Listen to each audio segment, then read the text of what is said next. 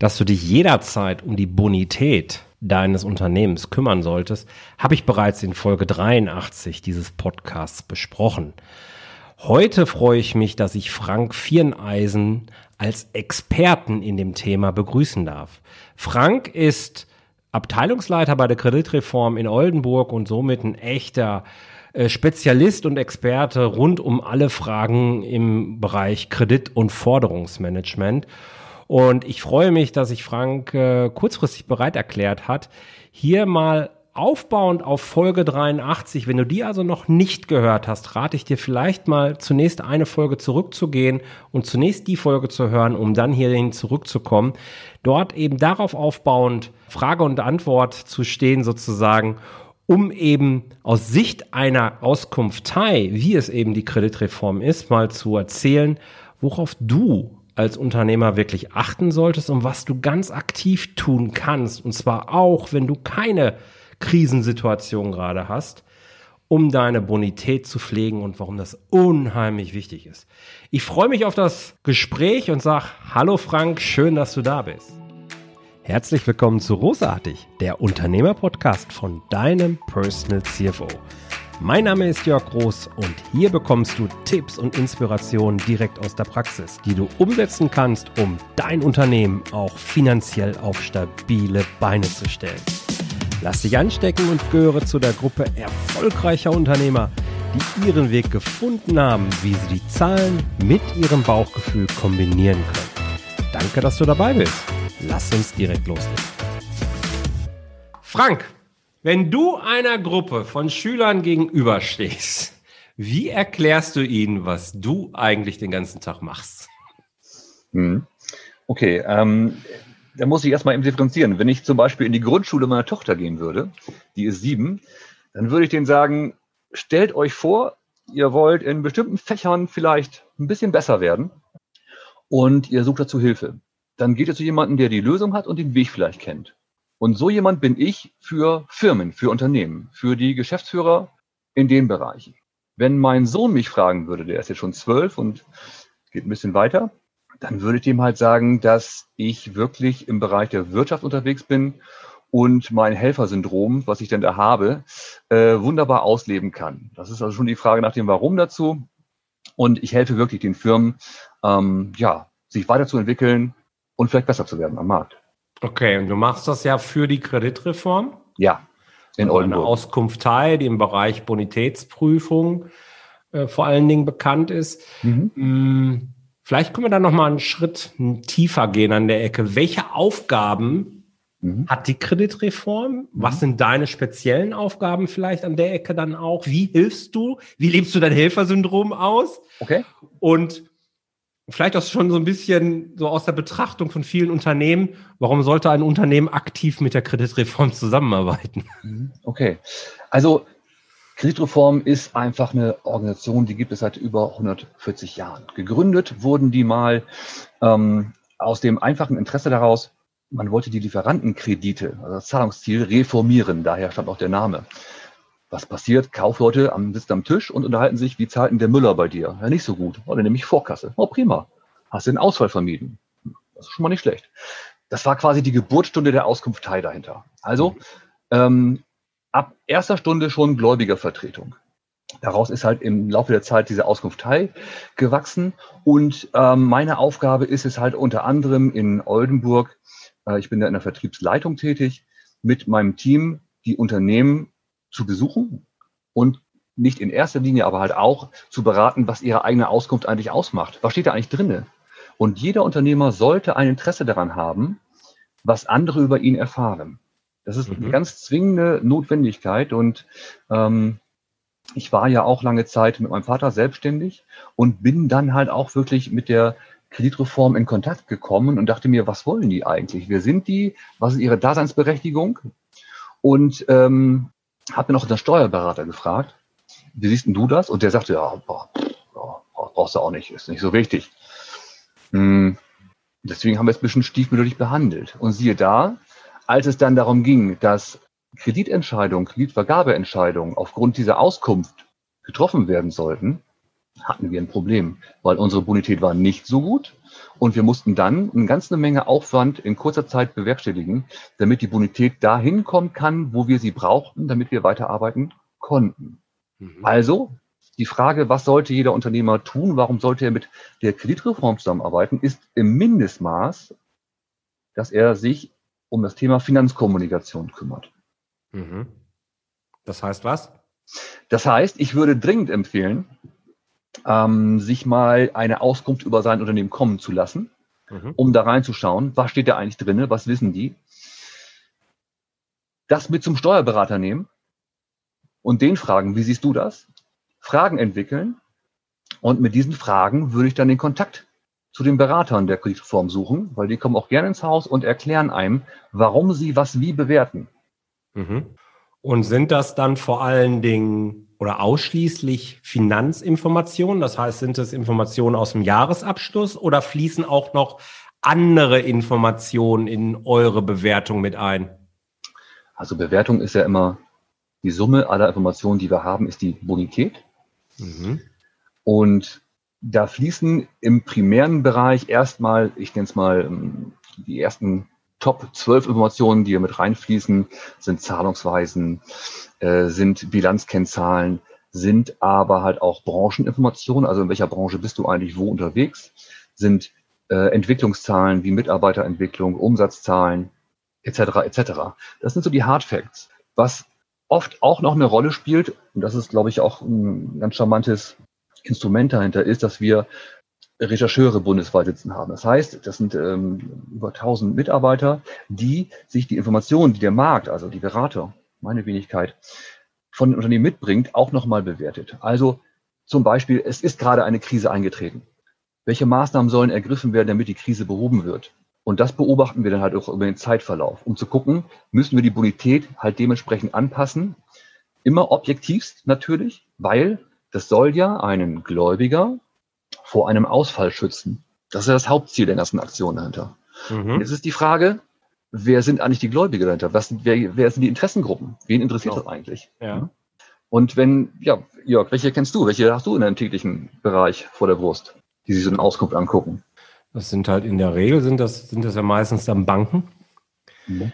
Ähm, und gegebenenfalls, trifft jetzt auf mich persönlich zwar nicht zu, aber egal, ähm, sind es halt Lieferanten, die, die sich natürlich dafür interessieren oder Dienstleister, die ich einkaufe, mhm. in einem größeren Maß, die sich dann dafür interessieren, kann der Rose überhaupt eine Rechnung zahlen?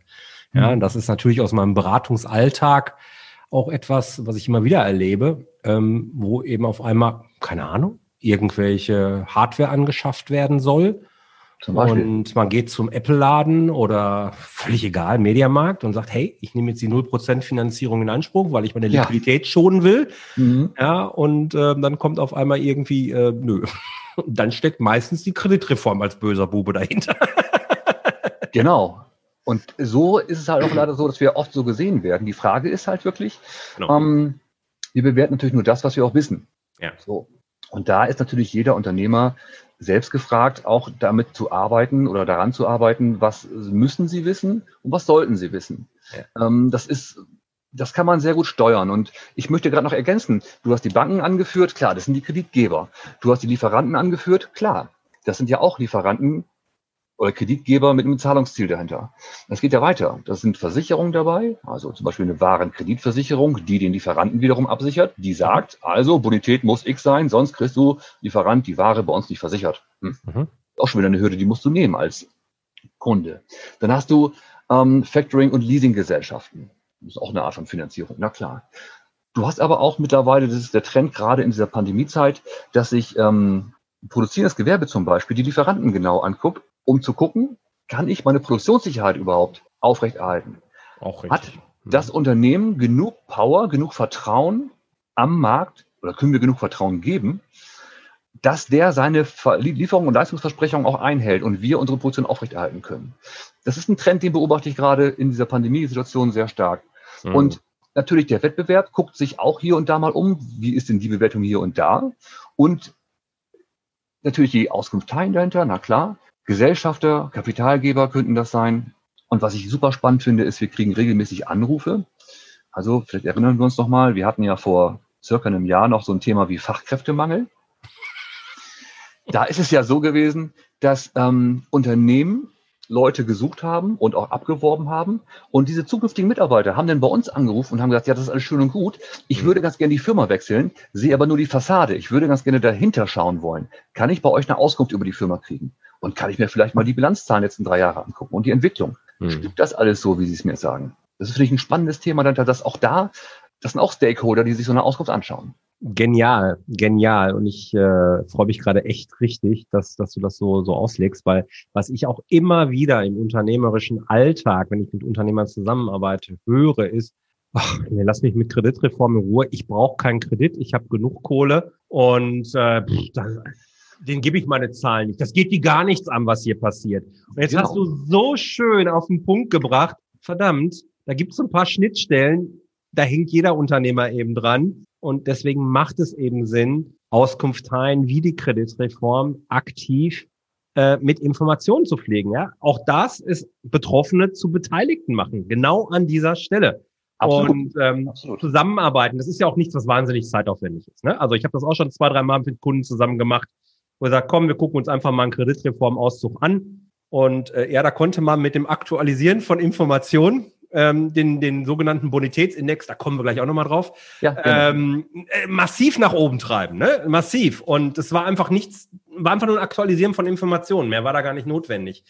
Also insofern, äh, das war schon mal ein sehr, sehr wichtiger Punkt. Vielen Dank, lieber Frank, das war klasse.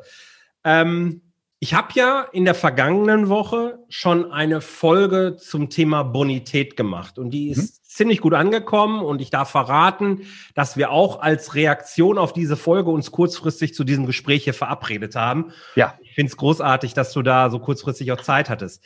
Eine Sache, die mir insbesondere auf LinkedIn, wo ich ja besonders aktiv bin als soziales Netzwerk, immer wieder aufgefallen ist, mhm. dass in den Kommentaren zwei Begriffe immer wieder ja fast synonym verwendet werden und ich kann auch verstehen, warum das so ist. Und das eine ist die Bonität, das heißt, davon hast du auch gerade schon gesprochen, mhm. und das andere ist Liquidität. Mhm. Wie erklärst du denn deinen Kunden den Unterschied zwischen den beiden und wie hängt es zusammen? Bin mal gespannt, was du dazu jetzt sagst. ja, also die äh, die, die Lehrbuchmeinung ist ja, dass Liquidität die finanzielle Ausstattung eines Unternehmens ist, um halt termin- oder vertragsgerecht die Verbindlichkeit und Zahlungszusagen zu ermöglichen. Das ist Liquidität. Das ist Rohstoff Nummer eins. Das haben auch alle Unternehmen gemeinsam. Sie brauchen halt äh, Cash, um leben zu können. Also Rohstoff Nummer eins muss in ausreichender Form pünktlich da sein, damit ich arbeiten kann. Das ist Liquidität für mich. Also mhm.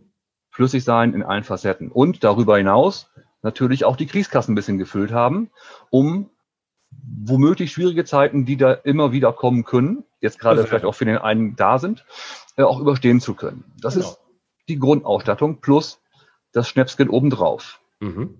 Das ist Liquidität. Bonität ist ja eigentlich die Bewertung des Zahlungsversprechens dahinter. Das heißt, wie groß ist die Wahrscheinlichkeit eigentlich, dass der Kunde, Lieferant oder wer auch immer, mein Geschäftspartner, äh, seinen Verbindlichkeiten oder den Aufforderungen dahinter nachkommen kann. Das ist die Wahrscheinlichkeit. Ähm, andersrum gesagt, wenn ich im Kundengespräch bin, sage ich immer, äh, Zahlungswille und Zahlungsfähigkeit, die müssen Hand in Hand gehen. Weil wir kennen Leute am Markt, die könnten bezahlen, wollen aber nicht. Und wir haben welche, die wollen gerne und können nicht. Auch das wird beides in der Bonität dargestellt. Und Bonität ist am Ende des Tages die Summe aller Informationen, die wir als Kreditreform bewerten dahinter. Mhm. Darauf hat man natürlich ein bisschen Einfluss. Mhm. Man kann also auch sagen, dass die Liquidität so der fachliche, sachgetriebene Teil ist der Bonität. Die ist halt zwingend Voraussetzung, damit ich meine Zahlungsversprechen erfüllen kann.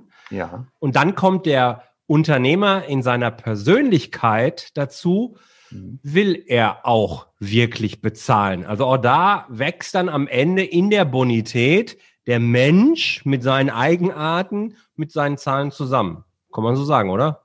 Ja, man kann es noch verfeinern. Ich glaube, es war auch eine Aussage von dir, dass die äh, Bonität eigentlich auch die Summe der Arbeit des Menschen dahinter ist. Also ja. auch das ist ein Teil. Ich habe ein schönes Beispiel. Ich wohne hier im schönen, kleinen, beschaulichen Berne. Und ich habe hier eine große Firma, die haben 380 Leute beschäftigt. Die haben ein Bonitätszertifikat. Was heißt das? Die haben eine herausragende Bonität. Also gehören, was die Bilanzbewertung und die dauerhaft gute Bonität angeht, zu den besten zwei Prozent aller deutschen Unternehmen. Mhm. Damit gehen die aktiv an den Markt und sagen, schaut mal, wie gut wir sind und schaffen damit Vertrauen. Mhm. Ne? Also auch da kann man den Spieß einfach umdrehen und sagen, wir sind besonders gut, steht mal her. Wir sind der Partner für euch und für die mhm. Zukunft. Daneben an ist eine kleine Firma, die haben 20 Mitarbeiter und die haben auch dieses Zertifikat. Das heißt, die einen bewegen über 300 Millionen Euro und die anderen vielleicht 3 Millionen Euro, 4 Millionen Euro. Äh, aber sie sind beide in der Bonität sehr, sehr gut. Mhm. Das Verhältnis zwischen Bonität und Liquidität ist dann angemessenes. Mhm. Das heißt nicht, dass sie unfassbar reich sind, aber die Zahlen dementsprechend, die Kennzahlen, die daraus ermittelt werden, ähnlich sind. Und die Summe der Kennzahlen, die verarbeitet die Kreditreform ja im sogenannten Bonitätsindex. Das ist ja, glaube ich, tatsächlich so ein Kreditreform-Special, dieser Bonitätsindex.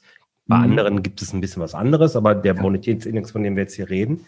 Ähm, bei welchen Entscheidungen konkret, lass uns das nochmal konkreter machen, als wir es gerade schon mal hatten, mhm. dieser Bonitätsindex ja. jetzt wirklich herangezogen und ist das dann wirklich, ja, das Maß aller Dinge für die Entscheider. Das heißt, wenn ich jetzt einen Bonitätsindex habe, der, ich habe das ja so ein bisschen mit Schulnoten verglichen, der geht ja, ja. von 100 bis 600. Ich habe gesagt, man erkennt eine Parallele zu Schulnoten. Also wer die Folge noch nicht gehört hat, sollte sich die letzte Folge vielleicht noch mal anhören vorher. Mhm. Ähm, wenn ich jetzt eine 4 habe, kriege ich dann keinen Kredit oder kriege ich erst ab eine 5 keinen Kredit? Kann man, kann man das sagen? Kannst du mhm. was sagen zu? Klar. Also der Bonitätsindex geht von 100 bis 600. 100 sehr, sehr gut, 600 Exitus würden wir dringend von abraten, hier Geschäfte zu tun, tätigen. Es sei denn, man hat dementsprechend Sicherungsleistungen. Was weiß denn nicht, Vorkasse oder so. Aber bei 600 uh, würde ich schon dringend die Finger von weglassen. Also, ähm, gerade ganz aktuelle Situation. Wenn ich ein KfW, wie heißt es, Soforthilfe, Pandemie, Corona, ja. Hilfsprogramm wahrnehmen möchte, ähm, dann war für viele Banken und Kreditinstitute die Bonität bei uns die erste Hürde, die du nehmen musst. Das heißt, wenn du da über eine 300 gerutscht bist, ähm, hast die Hürde nicht genommen und du kamst gar nicht in die Kreditprüfung rein. Mhm. Tür zu. Mhm. Vor der Pandemie kannte ich die Aussage von Banken, die gesagt haben, Unternehmensmittelkredite bis 250.000 Euro hm, die lassen wir gar nicht in den teuren Prüfprozess der Bilanz hinein, in den Prüfprozess. Das kostet ja auch Geld. Da sind ja Fachleute und Spezialisten und so weiter beschäftigt. Da gucken wir auf die Auskunft der Kreditreform. Und wenn da die Bonität schlechter als 300 ist, Tür zu. Das ähnliche Verfahren gilt bei den wahren Kreditversicherungen. Das heißt, äh, du bist Elektriker und willst bei deinem Großhändler des Vertrauens was bestellen. Dieser Großhändler ist jetzt bei einer der fünf großen wahren Kreditversicherer also so die Kandidaten R&V, Euler Hermes, Atradius, Kofas und Züricher, damit sie alle mal genannt sind, äh, versichert. Und die sagen auch, ja, ja, du kriegst bei uns äh, einen Kredit bis eine gewisse Summe, aber deine Bonität und die Zahlungsweise müssen in der Auskunft der Kreditreform passen, idealerweise auch wieder 300, sonst kriegst du gar keine Sich Versicherung oder Absicherung als Lieferant. Also du merkst schon, diese 300 ist eine absolute Schallgrenze. Mhm. Und um da auch mal vielleicht ein bisschen Fleisch an die Kniescheibe zu kriegen, ist es so, wenn ich eine Kapitalgesellschaft wie eine GmbH habe und die Entwicklung der Bonität zielt so auf die 300 hin und der durchbricht die Marke 300, dann ist die Aussagekraft von so einer Auskunft so stark, dass wir sagen, dass diese Firma in den nächsten sechs Monaten zu 68 Prozent zahlungsunfähig wird. Boah, okay, das, das war mir jetzt tatsächlich auch nicht bekannt. Okay. So, und deswegen ist es zwingend, zwingend notwendig für jeden Unternehmer, sich mal anzugucken, wie steht meine Bonität eigentlich da und was muss ich tun, damit ich von der 300 wegkomme und wegbleibe. Und das Idealum ist natürlich, dass, wenn wir dann dahin kommen, dass diese Firma auch zertifizierungsfähig wäre mit so einem Grifozert, mhm. das ist dann halt die Speerspitze der deutschen Unternehmen. Mhm. Kann man sagen, wo so ein Durchschnittsbonitätsindex in Deutschland liegt bei kleineren Unternehmen? Ich meine, das sind ja hauptsächlich meine Zuhörer hier. Ja, ja klar. Ähm, es gibt ähm, Zahlen dazu. Also üblicherweise, wenn wir mal alle Firmen deutschlandweit nehmen, nicht nur die kleinen, sondern wirklich alle, dann liegt äh, so ein Wert äh, bei einer Auswahlwahrscheinlichkeit. Wir sprechen ja immer davon, dass Bonität der Name ist über das, was da drunter genau. steht, nämlich die Auswahlwahrscheinlichkeit. Mhm. Probability of Default, Neudeutsch. Ja. So, also, um das mal eben ein bisschen greifbarer zu machen, wenn ich eine Bonität so um die 200 habe, habe ich eine Ausfallwahrscheinlichkeit von 0,3 Prozent. Pi mal Daumen, ist jetzt nicht hm. genau tagesaktuell rausgeholt. Ähm, wenn ich bei 300 liege, habe ich eine Ausfallwahrscheinlichkeit von 3,3, 3,4 Prozent. Das heißt, das ist schon das Risiko verzehnfacht, was die Ausfallwahrscheinlichkeit angeht. Und wenn ich mir alle Firmen deutschlandweit angucke, liege ich vielleicht gerade aktuell bei so einer ähm, 1,6, schätze ich jetzt wirklich, ja? Äh, ah, okay. 1,6 ja, ja, ja. in, der, in der Ausfallwahrscheinlichkeit bundesweit. Das heißt, 1,6 Prozent aller Verträge, die geschlossen werden, enden in der Insolvenz. Kann ich das so übersetzen oder ist das falsch übersetzt? Nee, das ist zu drastisch. Nicht Insolvenz, nicht, aber in Zahlungsausfall so. Ja, genau. Da ist die Wahrscheinlichkeit äh, äh, in dem Maße gegeben, genau. Okay.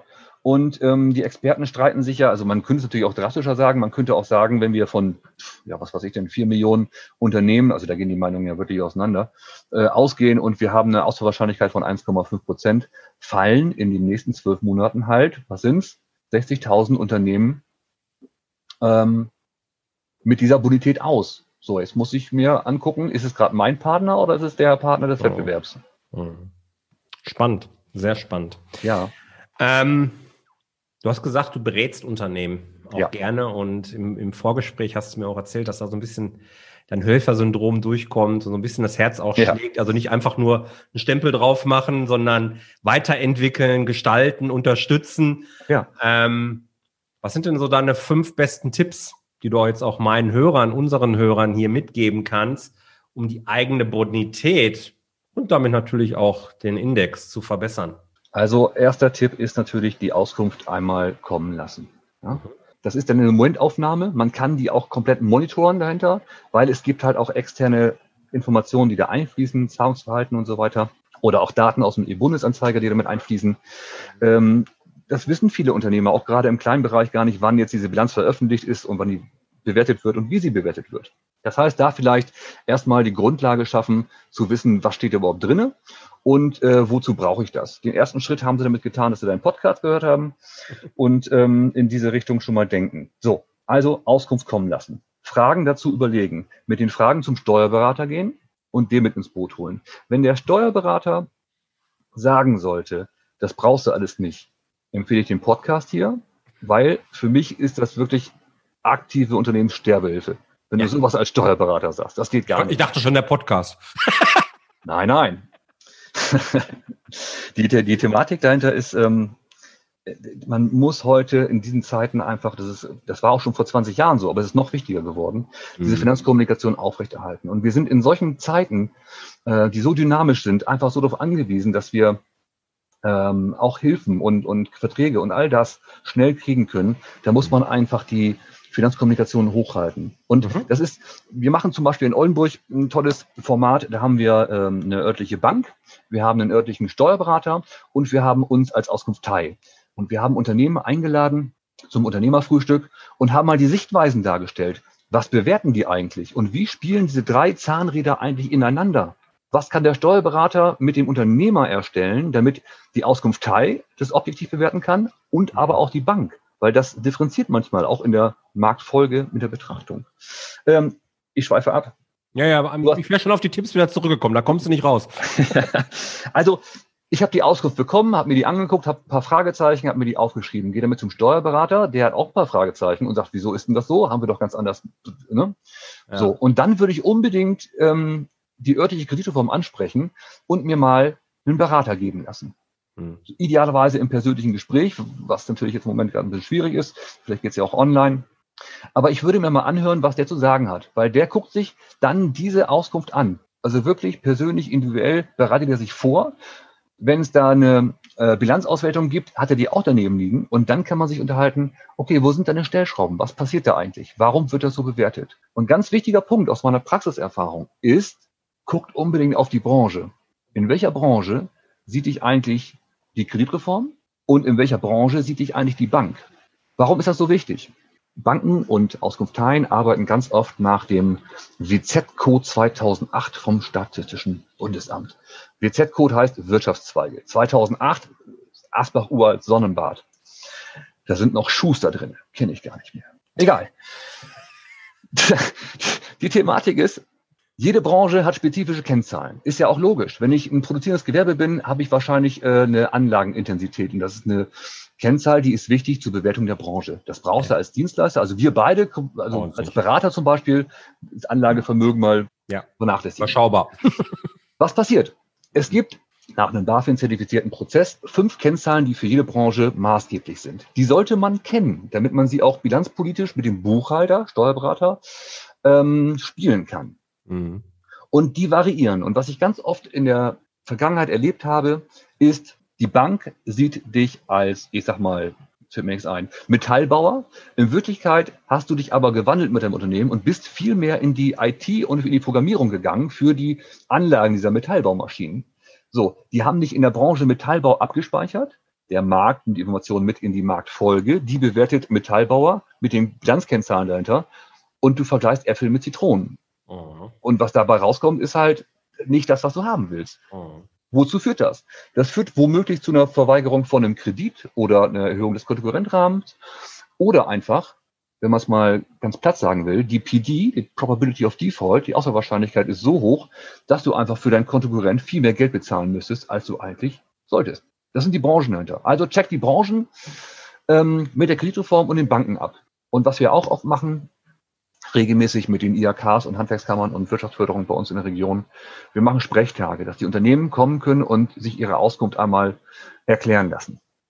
Was wir da gerade im Kleinbereich haben, ist ganz oft das Thema, dass ähm, in der Privatperson des Geschäftsführers, Gewerbebetrieb oder oder oder schon harte Negativmerkmale eingetragen sind in der mhm. Privatpersonenauskunft. Weil wir haben ja auch die Privatpersonenauskunft mit der Firmenauskunft verknüpft. Das wissen auch viele nicht.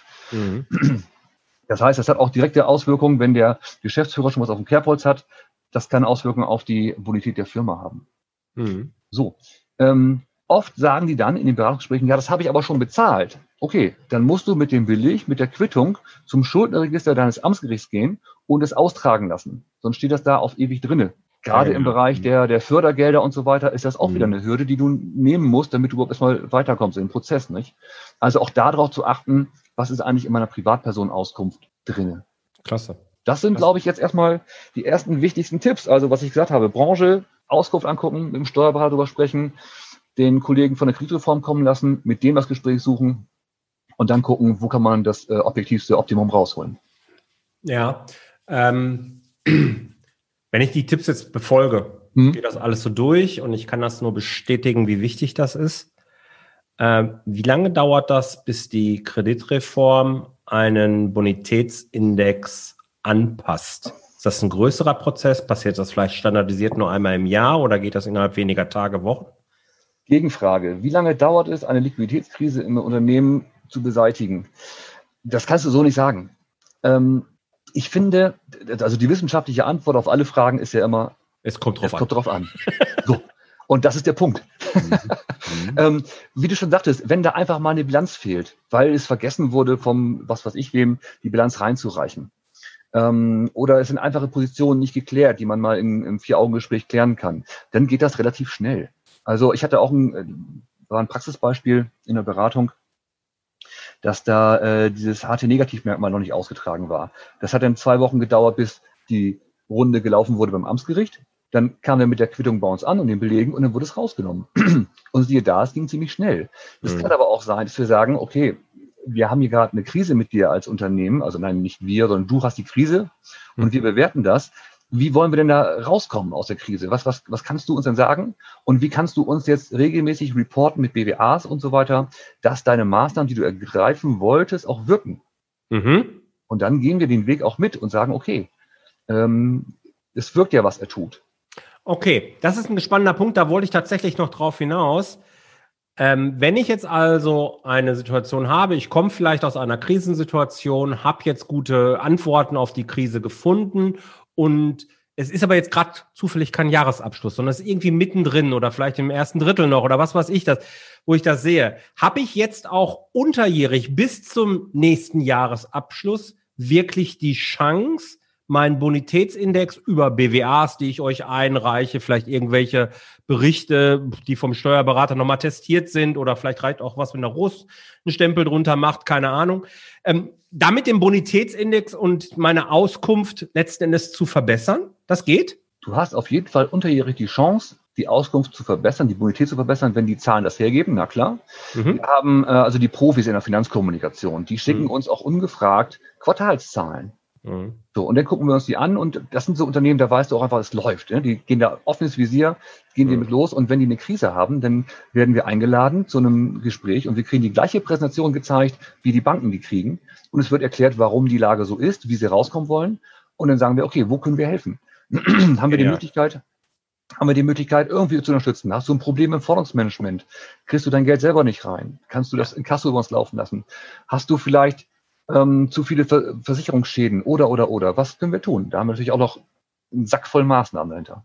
Ja, genial. Genau. Auch da wieder, ne? Betroffene zu Beteiligten machen. Nimm die Leute mit und erklär ihm was in deinem Unternehmen. Erzähl die Story hinter deinen Zahlen. Wie oft habe ich den Satz schon gesagt? Ja. Ähm, aber wenn die klar ist, dann kannst du von Experten wie die Kollegen von der Kreditreform, kannst du wahnsinnig gute Tipps, die sofort wirken eben und die dich in der Liquiditätssituation auch direkt beeinflussen können, ne? weil du dir eben auf einmal Zugang zu frischem Kapital vielleicht verschaffen kannst. Äh, das kannst du direkt ummünzen, aber du musst mit den Leuten reden und nicht den Kopf in den Sand stecken.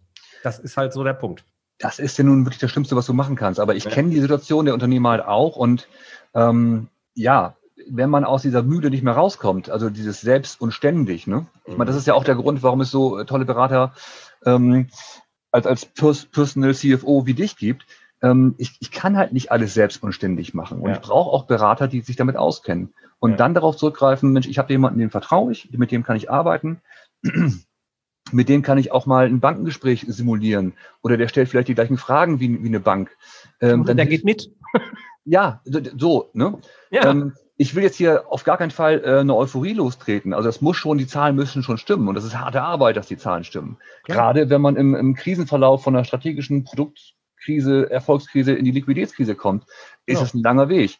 Aber die Erfahrung zeigt einfach, wenn ich im Vorfeld schon meine Hausaufgaben, was die Finanzkommunikation angeht, gemacht habe, mhm. ist die Beseitigung, die Bewältigung der Krise umso leichter. Weil ich den ganzen ja. Aufwand weil den ganzen Aufwand, den ich habe mit der Finanzkommunikation, die Banken, die Kreditgeber, die Gesellschafter, die Auskunfteien, die Lieferanten sind einfach im Bilde, was da passiert. Und das ist offensive Finanzkommunikation. Damit kann man wirklich, wie nennt man, Türen aufstoßen. Genial. Eigentlich ein perfekter Schlusssatz. Aber ich habe eine Frage, die stelle ich ja immer. Ja, bitte. Äh, gut, vielleicht kommt jetzt die gleiche Antwort, wenn wir sehen. Was ist dein bester Tipp im Umgang mit Zahlen und Finanzdaten? Das kann jetzt ja. äh, ein echter Tipp sein, das kann ein Buch sein, das kann ein Tool, das kann auch eine Webseite sein. Ähm, hast du da was, wo du sagst, boah, das würde ich mir auf keinen Fall entgegen, entgehen lassen als Unternehmer? Also mein persönlicher Tipp, weil ich selber in dieser unternehmerischen mh, hm, Denkstruktur gefangen war, ist einfach, ähm, man kann nicht alles können. Deswegen gibt es Fachleute wie Steuerberater, Unternehmensberater, Kreditmanager und solche Leute. Mhm ruhig den Schneid haben zu sagen und sich einzugestehen, okay, das kann ich jetzt nicht, jetzt muss ich jemanden haben, dem man da hilft. Ich glaube, das ist so das, die wertvollste Quintessenz, die ich jedem an die Hand geben kann, wenn es mal hakelig wird.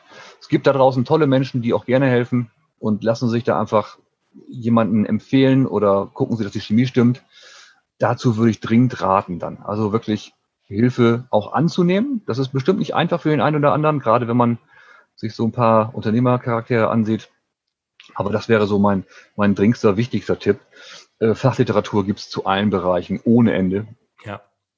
Ähm, da mag ich gar nichts genau zu empfehlen, weil das kommt doch immer auf die Situation drauf an. Na, wunderbar. Passt, mhm. passt perfekt.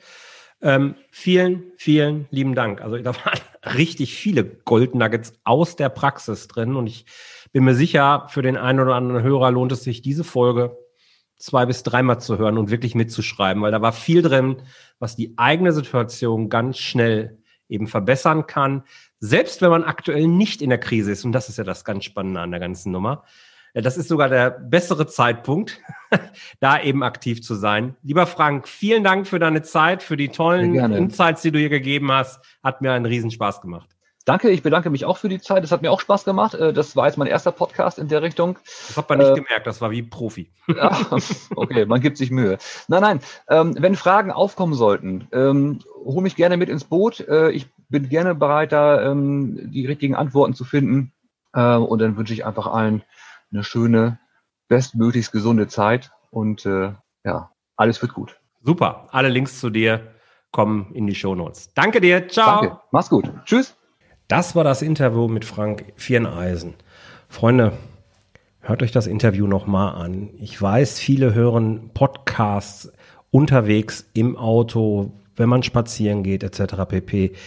Wenn du Unternehmer bist, das ist jetzt eine Pflichtveranstaltung. Setz dich zu Hause nochmal hin und hör dir das Interview an, nimm dir Zettel und Stift und schreib dir die wichtigsten Punkte raus. Frank hat hier so viele Details verraten, die du unmittelbar für einen besseren Bonitätsindex in deinem Unternehmen eben sorgen kannst, und zwar ganz unabhängig von deiner aktuellen unternehmerischen Situation, solltest du unbedingt umsetzen und aktiv in die Finanzkommunikationsprozesse in deinem Unternehmen einplanen, ganz unabhängig von der Größe.